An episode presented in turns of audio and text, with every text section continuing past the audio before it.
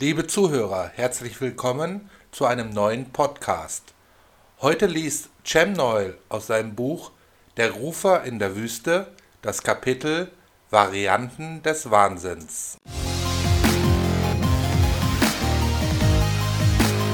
Ich lese jetzt aus einem Buch vor, das ähm, aus kurzen Texten besteht, die ich auf der einigen von Ihnen vielleicht bekannten äh, Blog äh, Achse des Guten veröffentlicht habe, äh, wo ich seit einigen Jahren mitarbeite.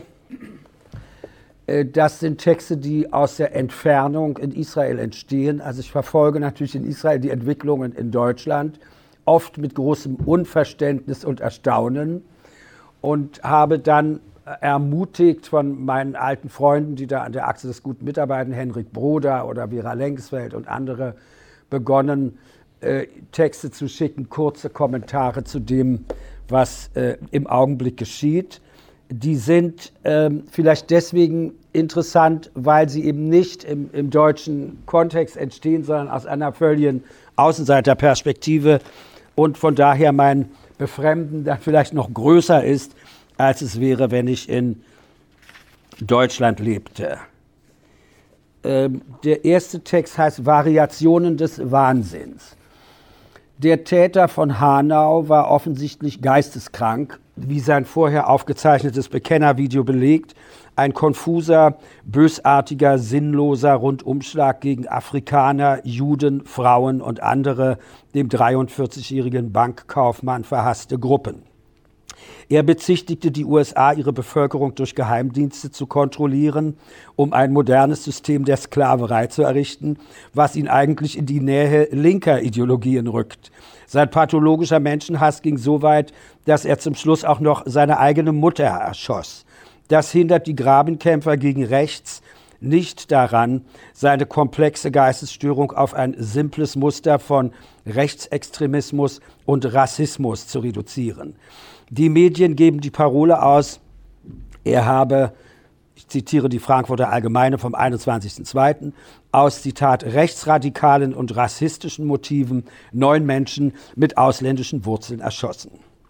Dagegen war am 29. Juli 2019, als auf dem Frank Frankfurter Hauptbahnhof ein achtjähriger Junge vor den einfahrenden Zug gestoßen und getötet wurde, die psychische Krankheit des aus Nordafrika stammenden Mörders sofort entschuldigend in aller Munde. Sie bestimmte schon am nächsten Tag die Berichterstattung der deutschen Medien. Niemand hätte gewagt, dem Täter Rassismus vorzuwerfen, obwohl er als Afrikaner gezielt ein weißes Kind tötete. Die Staatsanwaltschaft Frankfurt weigerte sich in ihrem Statement vom 28. November 2019, die Untat als Mord einzustufen. Zitat, die Staatsanwaltschaft hat gegen den 40 Jahre alten Beschuldigten keine Anklage erhoben, berichtete die Zeitschrift Focus. Laut einem psychiatrischen Gutachten leidet der Mann an einer paranoiden Schizophrenie, die als krankhafte seelische Störung zu werten ist. Der Gutachter geht davon aus, dass der mutmaßliche Täter zur Tatzeit schuldunfähig war. Die parteiische Art, wie mit solchen Verbrechen umgegangen wird, offenbart nicht nur Deutschlands tiefe Spaltung in unversöhnliche, einander hassende politische Lager, die in Tagen heraufziehender Krisen lebensgefährlich für das ganze Land werden kann. Sie zeigt auch einen unzivilen Mangel an Fairness und Anstand, der die heutige politisch-mediale Landschaft in Deutschland charakterisiert. Während im einen Fall ängstlich vor einem Generalverdacht gewarnt wird, ist er im anderen Fall nur allzu schnell bei der Hand. Während der eine Mord rasch mit einer psychischen Störung entschuldigt, der Mörder nicht einmal angeklagt wird, stuft man im anderen Fall einen Psychopathen als voll verantwortlich ein, als typischen Vertreter einer unliebsamen politischen Gesinnung. Als wir zu Beginn der 1980er Jahre in die Bundesrepublik Deutschland emigrierten, kamen wir in ein zutiefst friedliches Land. Jüngere Deutsche haben diese vergleichsweise Idylle nicht mehr kennengelernt. Weder Salafisten noch Neonazis waren im Alltag spürbar. Man konnte ihre Existenz, wenn man wollte, erfolgreich, erfolgreich ignorieren. Die relativ seltenen Anschläge der Roten Armee-Fraktion waren Höhepunkte des Schreckens. Sonst ließ man einander leben. Es galt als unanständig, seinen Mitbürger zu denunzieren. Zugleich haben diese Jahrzehnte in Frieden und Wohlstand das Gefahrbewusstsein in Deutschland verkümmern lassen. Islamischer Terrorismus war, wenn man sich seine Existenz überhaupt eingestand, auf Israel und die USA zurückzuführen, auf Kapitalismus und Kolonialismus.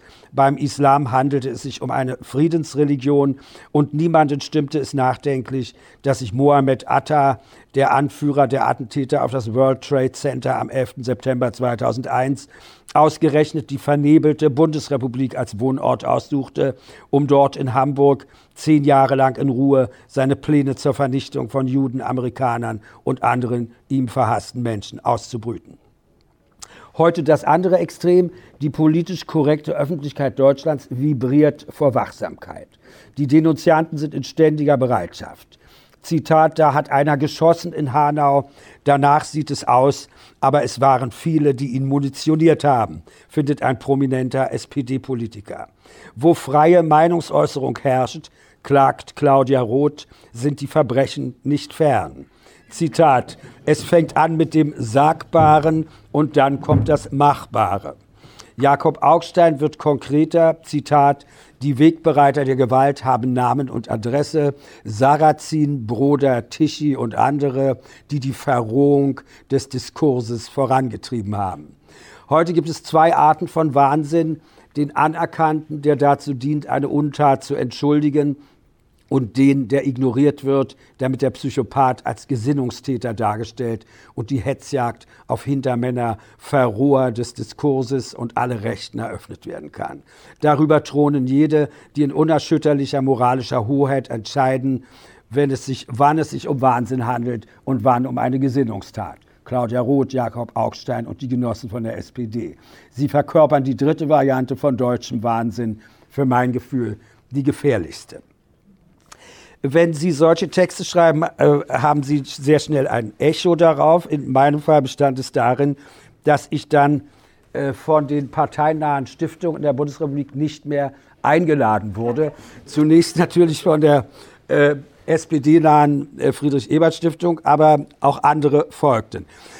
Im Frühjahr dieses Jahres gab die Friedrich-Ebert-Stiftung in Leipzig den Auftakt, mich wegen kritischer Äußerungen zur Politik der Bundesregierung nicht mehr einzuladen, sogar wieder auszuladen, nachdem man mich bereits eingeladen hatte.